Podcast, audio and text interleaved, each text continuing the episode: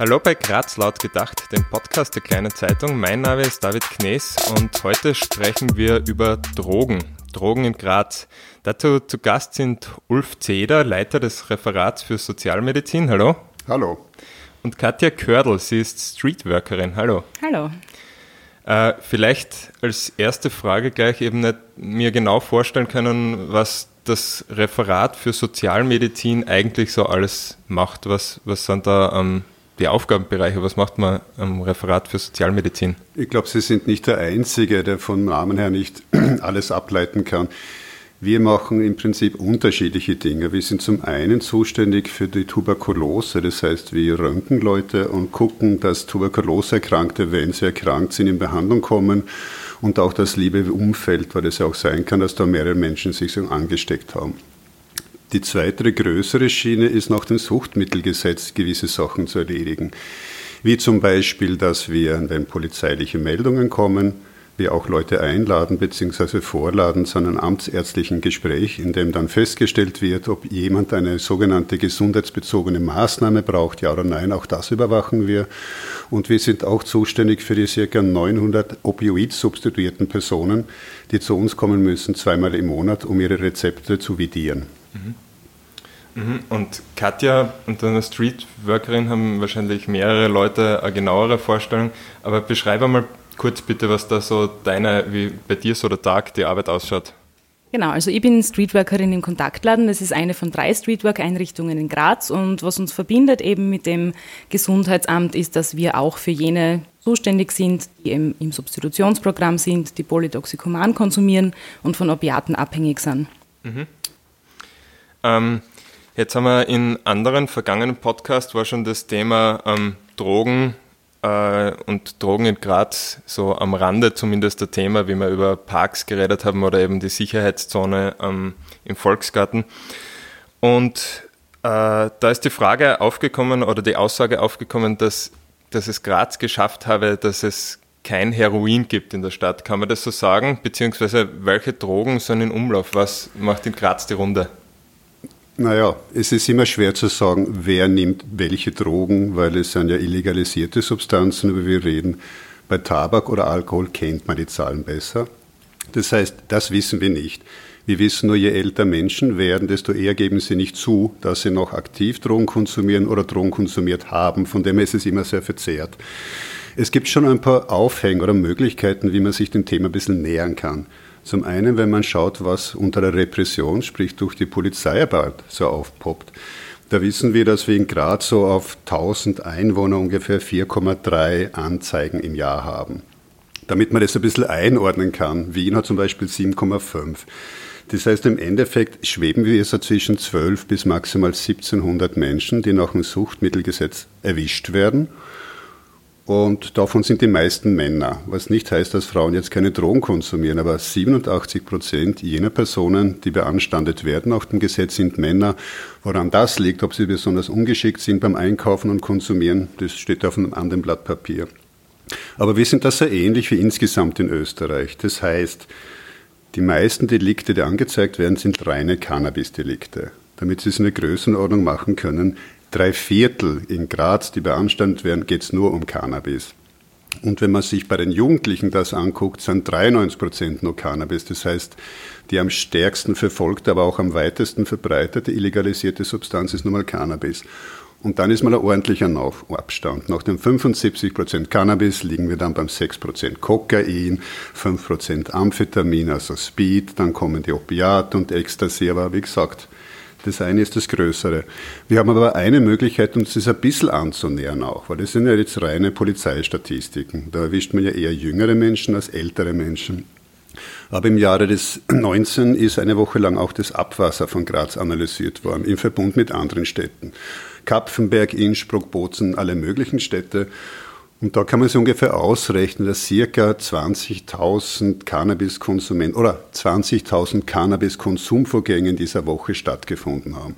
Wenn wir jetzt ein bisschen davon ausgehen, dass nicht jeder kifft jeden Tag, das wird unterschiedlich sein, kann man davon ausgehen, dass 10 Prozent der Grazer Bevölkerung aktiv Cannabinoide konsumieren. Bei Kokain sind es weniger, da, wenn man es hochrechnet, wird man vielleicht auf 1500 Leute kommen, bei Amphetamin auf 1000 Leute. Opiate wissen wir es nicht so ganz genau, aber es werden die 900 Substitutionspatientinnen und Patienten grundsätzlich sein, plus eine Grauzone an andere Menschen auch. Sprich Menschen, die es sich leisten können, Opioide schwarz zu kaufen und eben nicht im Substitutionsprogramm sind. Und bevor jetzt der Irrtum auftaucht, es handelt sich immer nur um Jugendliche. Also bei allen Beanstandungen sind 10 Prozent unter 18. Ja, die Majorität der Menschen sind eigentlich zwischen 18 und 25.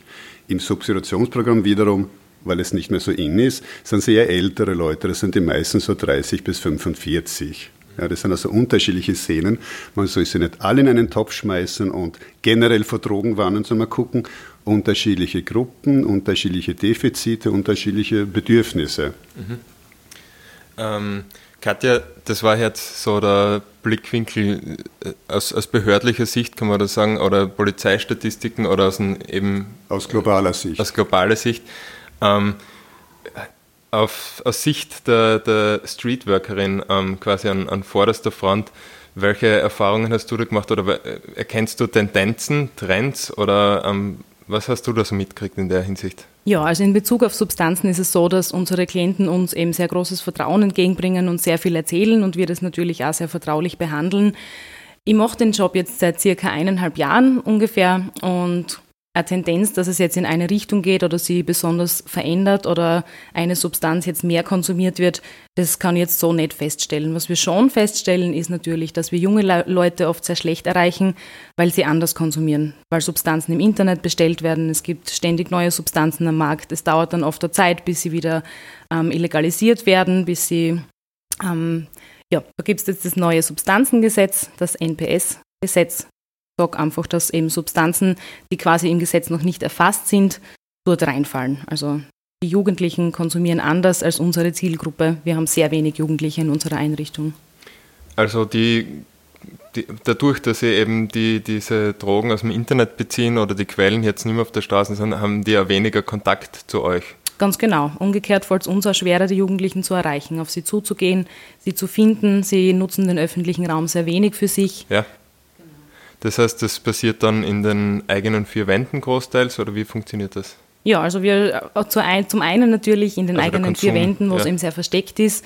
Zum anderen ist es natürlich auch die Partyszene und, und die Fortgehszene, in der viel konsumiert wird und in der Jugendliche mhm. eben konsumieren. Genau. Äh, Partydrogen war früher, glaube ich, ähm, also was mir so zu Ohren gekommen ist, ein größeres Thema und jetzt eben diese ähm, ja, dämp eher dämpfenden Drogen. Ich weiß nicht, was jetzt darunter fällt. Gibt es in der, in der Hinsicht einen Trend? Kann man da irgendwas sagen in die Richtung, dass es eben nicht diese, diese Stimmungsaufheller sind, sondern eher diese ähm, dämpfenden Drogen? Stimmt das? Wenn man es sich anguckt, ja, EU-weit, und die Grenzen von heute sind ja andere als früher, schon über das Internet und andere Kommunikationsformen, haben wir ungefähr 730 verschiedene Stoffe, die überwacht werden. Ja. Im Schnitt kann man sagen, pro Jahr, Schnitt der letzten Jahre kommen ungefähr 50 neue oder wiederentdeckte Substanzen hinzu. Jetzt gibt es natürlich unterschiedliche Motivenlagen, warum Menschen Drogen nehmen. Beispielsweise jetzt einfach dahingeschnitzt, ja, ein willkürlicher Fall. Eine Frau, die Alleinerzieherin ist, arbeiten muss und funktionieren muss, die wird wahrscheinlich nicht dämpfende Drogen nehmen, sondern etwas aufputschende. Wir kennen das auch aus Bayern, wo Hausfrauen Methamphetamine gebrauchen, beziehungsweise irgendwann damit Schiffbruch erleiden, einfach um zu funktionieren. Der Nächste hat vielleicht einen großen Stress und möchte abschalten, raucht einen Joint oder kippt seinen Whisky rein. Der Nächste wieder hat irgendwelche Schwierigkeiten in psychischer Natur und braucht wieder andere Drogen. Also es hängt ein bisschen davon ab, wozu brauchen Menschen Drogen. Und was jetzt schon ein bisschen neuer auch ist, dass vermehrt in bürgerliche Schichten, auch im studentischen Milieu, dort wo Leistungen auch abverlangt werden, Neuroenhancer am Kommen sind, sprich irgendwelche Sachen, die mir kurzfristig dazu bringen, wacher zu sein oder aufmerksamer zu sein. Das beginnt bei einer Tasse Kaffee und kann auch bei Methamphetamin oder Kokain enden. Also Menschen nehmen aus unterschiedlichen Motive Drogen. Wir sehen ja oft eher die Gedämpften, ja, die sind langsam in der Bewegung, fallen eher auf und ziehen oft den Schluss, na, Drogen sind die dämpfenden Drogen. Ja, auch aber jetzt jemand, der auf Kokain ist und Hausnummer eine wichtige Position im Leben einnimmt, wird ja so nicht auffallen, weil man hält es als normal, dass der hektisch ist und viel arbeiten muss. Mhm. Okay, das heißt, äh, weil das wäre eben, eben meine nächste Frage gewesen, ob es quasi, ja, den Drogensüchtigen unter Anführungszeichen wird es nicht geben, aber eben ob das wirklich in alle Schichten der Gesellschaft reicht und wie man dann eben, ja, den süchtigen Bankangestellten oder Anwalt oder was auch immer, wie man, wie man die Personen erreicht oder die, diesen Personen helfen kann, weil die wird man ja Streetworkerinnen und Streetworker nicht auf der Straße antreffen. Müssen die dann selbst Hilfe suchen oder kommt das aus dem Umfeld oder kann es auch passieren, dass das einfach jahrelang ohne Konsequenzen bleibt und die ähm, funktionieren so? Das alles kann passieren. Also das kann durchaus auch passieren, dass solche Menschen ohne Hilfe auskommen aber zum großen Teil einfach, weil sie es dann selbst auch nicht wollen. Also wir sind ein freiwilliges Angebot, wir laden die Leute ein, zu uns zu kommen, wir bieten Beratung und Hilfestellung und wir motivieren die Leute ganz stark dahingehend, wenn es einen Veränderungswunsch gibt, wenn sie irgendwas tun möchten, wenn es Ambivalenzen in ihrem Leben gibt und wenn sie was verändern möchten. Aber es ist, wie gesagt, ein freiwilliges Angebot. Diese Menschen nutzen oft unser Angebot zum Spritzentauschen. Man kann bei uns gratis, eben kostenlos, seine gebrauchten Konsumutensilien bringen und bekommt dafür eins zu eins neue sterile Utensilien im Sinne der Gesundheitsförderung. Und ja, da kommen Menschen aus allen Berufs-, Bildungs-, Einkommens- und Herkunftsschichten. Mhm, mhm. Und ihr seid in der Orpheumgasse, oder? Genau, wir sind in der Orpheumgasse 8. Ja. Das ist unsere Einrichtung. Ja. Und da bieten wir Öffnungszeiten, wo wir die Tür einfach aufsperren und wo wir schauen, was auf uns zukommt. Wir haben durchschnittlich in drei Stunden, je nachdem, aber ich würde sagen so durchschnittlich 50 bis 80 Besucher und haben zusätzlich dann noch eingeschränkte Zeiten, wo man eben zum Spritzentauschen kommen kann oder für Beratungstermine. Mhm. Und nach einem Erstkontakt oder nach einem ersten Beratungstermin, wie geht es dann weiter? Hängt, das hängt wahrscheinlich davon ab, wie, wie viel Bereitschaft dann von dem der Betroffenen mhm. da ist. Aber ihr werdet, du hast eben gesagt, ihr sorgt dafür, dass die eben saubere Spritzen verwenden, eben diese ähm, ja, gesundheitlichen, äh, gesundheitliches Min Mindeststandard eben eingehalten wird. Äh, ja, aber wie schafft man es dann, oder was sind die nächsten Schritte? Weil es wird ja dann doch wahrscheinlich das Ziel von einigen sein, irgendwie davon wegzukommen. Wie unterstützt man die? Genau, also das ist ein, das, das Ziel von den meisten eigentlich. Wir haben sehr wenige Klienten, die sagen, ich bin zufrieden, ich bin gern drogensüchtig und ich möchte, dass das für immer so bleibt. Also irgendein Veränderungswunsch ist, wenn man die Leute lang genug kennt, meistens vorhanden. Und wenn sie das eben möchten, wenn sie sich wünschen, dass sie unsere Unterstützung kriegen, dann ist ein Bereich, in dem wir arbeiten, unsere Einzelfallhilfe. Das heißt, da gibt es wirklich ein Vier-Augen-Setting. Da ist ein Sozialarbeiter, eine Sozialarbeiterin, ein Klient, eine Klientin und dann vereinbart man Termine. Das ist ganz unterschiedlich. Das kann manchmal ein Termin sein, um beispielsweise einen Antrag zu stellen oder um eine Begleitung zu machen. Und manchmal ist es wirklich eine sehr intensive Betreuung über Jahre. Wir vermitteln auch weiter zu Suchthilfe, zu anderen Suchthilfeeinrichtungen, auch zu Therapieeinrichtungen. Und das gestaltet sich dann einfach. Also da muss man dann schauen, inwiefern und inwieweit der Klient sich einlassen kann und will darauf und wie intensiv dieses Betreuungssetting werden soll. Mhm, mh. Ähm, also ihr vermittelt es auch weiter, das wäre jetzt auch noch ähm, eine meiner Fragen gewesen. Wie schaut da generell in der Stadt die Zusammenarbeit zwischen den verschiedenen Stellen aus? Äh, wie, wie kann man sich das vorstellen? Wie funktioniert das, wenn man jetzt weiß, eine Person ist drogensüchtig? Wird das irgendwo zentral registriert oder ist das, äh, fällt das alles dann unter, unter die ähm, ja, medizinische Geheimhaltung auf der Art? Wie funktioniert das dann? Persönliche Daten dürfen nicht ohne Einverständnis von Menschen weitergegeben werden. Da gibt es ganz strikte Regelungen. Aber die Frage ist vielleicht ein bisschen anders zu verstehen. Ist die Kooperation gut oder baut die auf Konkurrenz? Ich würde sagen, die wird immer besser. Es gibt ja auch genug Vernetzungsgremien. Das heißt so, ich kann mich erinnern, vor 20 Jahren, Streetwork, naja, sind ja nicht irgendwie backeln schon mit den Klienten etc., muss man nicht strikter sein. Ich glaube, sehr vieles hat sich wegbewegt davon. Ja. Sucht trifft keinen Menschen wie ein Keulenschlag. Das ist ein langsam sich aufbauender Prozess. Man könnte eigentlich sagen, mit dem falschen Motiv, durch die falsche Person, mit der falschen Droge, zur falschen Zeit und der falschen Menge kann im Prinzip alles nach hinten losgehen. Und wer genießt, wird nicht süchtig und wer süchtig ist, genießt schon lange nicht. Das heißt, die Menschen, sage ich nicht, so wie die Katja das eh erwähnt hat, mein Gott, sind sie zufrieden und wollen ihr Leben in den nächsten 50 Jahren ja süchtig wissen. Das schaut anders aus. Das Problem ist ja, es gibt Menschen, die sind resilienter gegenüber Stress im Leben und andere nicht. Und da wissen wir ja von der Wissenschaft her, es gibt einfach auch Risikofaktoren und die sind sehr individuell. Und wenn jemand eine Mehrzahl davon im Rucksack des Lebens drin hat, wird er sich ganz, ganz schwer tun. Denn zu sagen, hör auf mit Drogen und dein Leben wird schön, wird vermutlich nicht einmal stimmen. Mhm. Kann man sagen, dass es irgendeine gesellschaftliche Schicht besonders schwer hat oder besonders anfällig ist, jetzt was zum Beispiel den sozialen Status oder, oder Bildung oder was auch immer betrifft? Wenn man es umgekehrt angeht, wie gesagt, es zieht sich durch alle Schichten. Ja, es gibt auch Alkoholiker, die hohe Politiker sind und oder im Vorstandsetagen herumsitzen. Es gibt im Prinzip alles. Wenn man mal guckt, was sollte man können, um nicht süchtig zu werden oder welche Stärken braucht es, die sind nicht gleich verteilt in der Gesellschaft. Ja wenn es da heißt, Alternativen zu haben, alternative Freunde kennenzulernen, mit Kritik umgehen zu lernen, sich selbst besser zu spüren etc., das ist schon ein bisschen schicht- und bildungsabhängig auch. Mhm. Ja. Mhm. Katja, jetzt hast du jeden Tag wahrscheinlich mit relativ schwierigen Schicksalen oder traurigen Schicksalen zu tun. Wie, wie gehst du selbst damit um? Oder, oder wie, wie geht es dir dabei? Kannst du dir da gut abgrenzen? Oder ist das was, was dich dann auch runterzieht manchmal? Jetzt vielleicht als ein bisschen persönlichere Frage.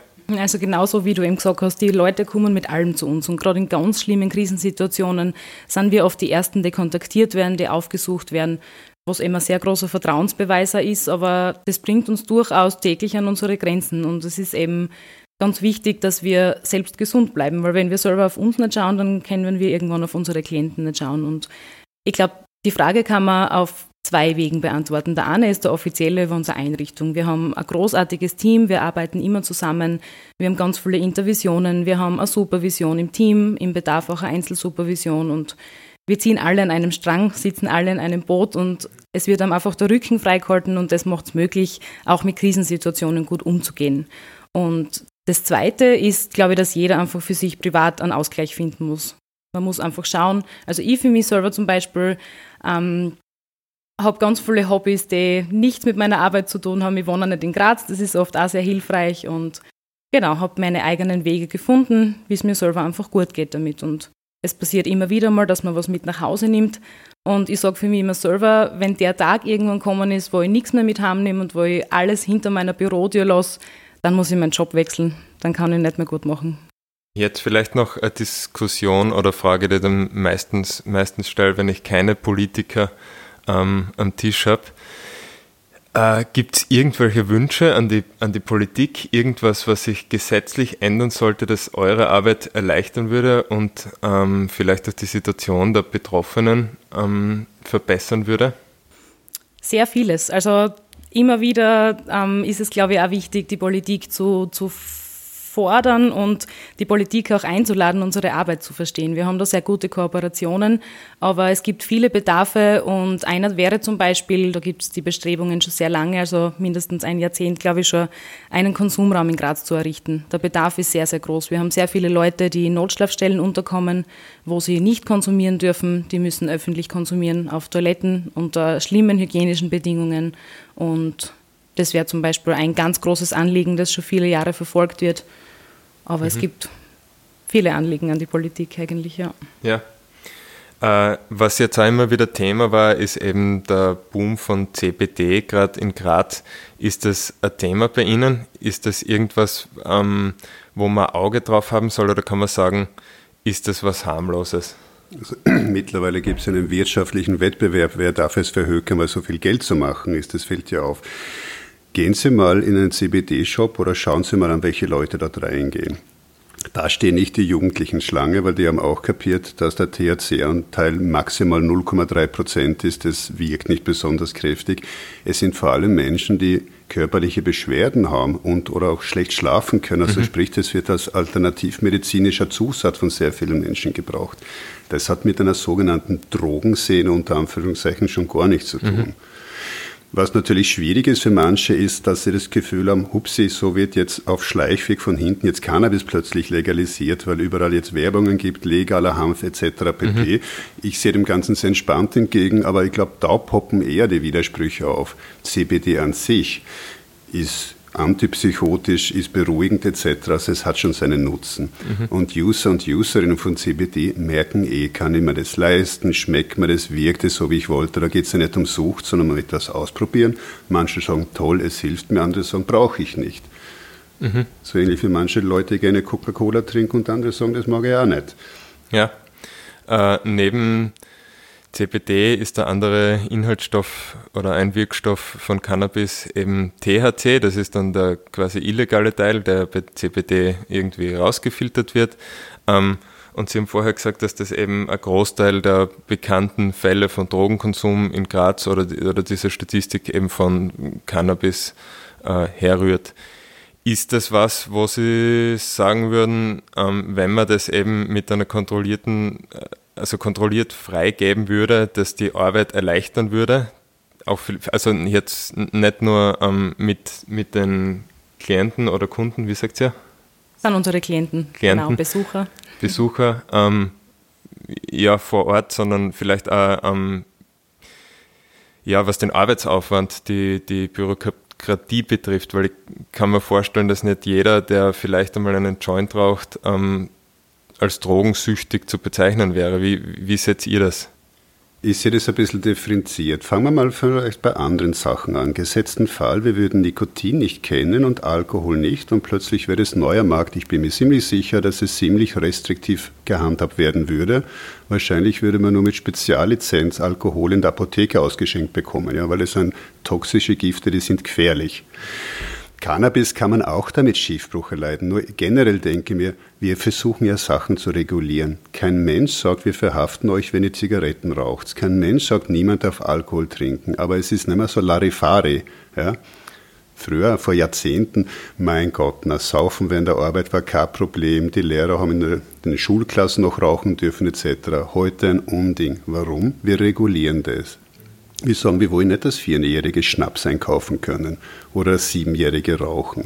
Was machen wir? Wir machen Jugendschutz, wir versuchen wissenschaftlich zu argumentieren und zu regulieren. Und ich sehe keinen Grund, warum man diesen Gedanken bei derzeit illegalisierte Substanzen nicht anwenden sollte. Face to fact. Es ist ja nicht so, dass wir überlegen, steht eine böse Droge vor der Tür, lassen wir es rein oder nicht, die ist ohnehin da. Alles, worüber wir uns beschweren oder uns Kopfweh macht, ist ja Status quo. Jetzt geht es darum, was tun wir mit der Situation, wie sie jetzt ist. Und da gibt es viele Modelle, wie man das verbessern könnte. Mhm. Wie siehst du das?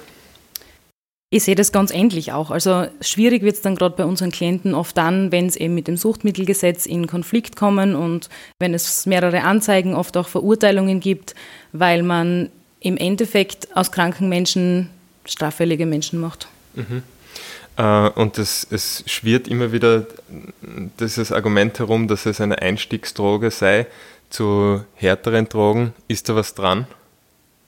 Ich frage meine, gerade meine jungen Klienten ganz oft, wie die Sucht bei ihnen begonnen hat, weil es mich einfach total interessiert und weil eben, eh, wie ich vorher schon gesagt habe, sie uns sehr gerne sehr viel erzählen ja. und aus meiner Erfahrung kann ich das nicht bestätigen. Also Einstiegsdroge Cannabis kann ich nicht bestätigen. Wahrscheinlich nicht mehr oder nicht weniger, als es eben der Alkohol oder das Nikotin ist.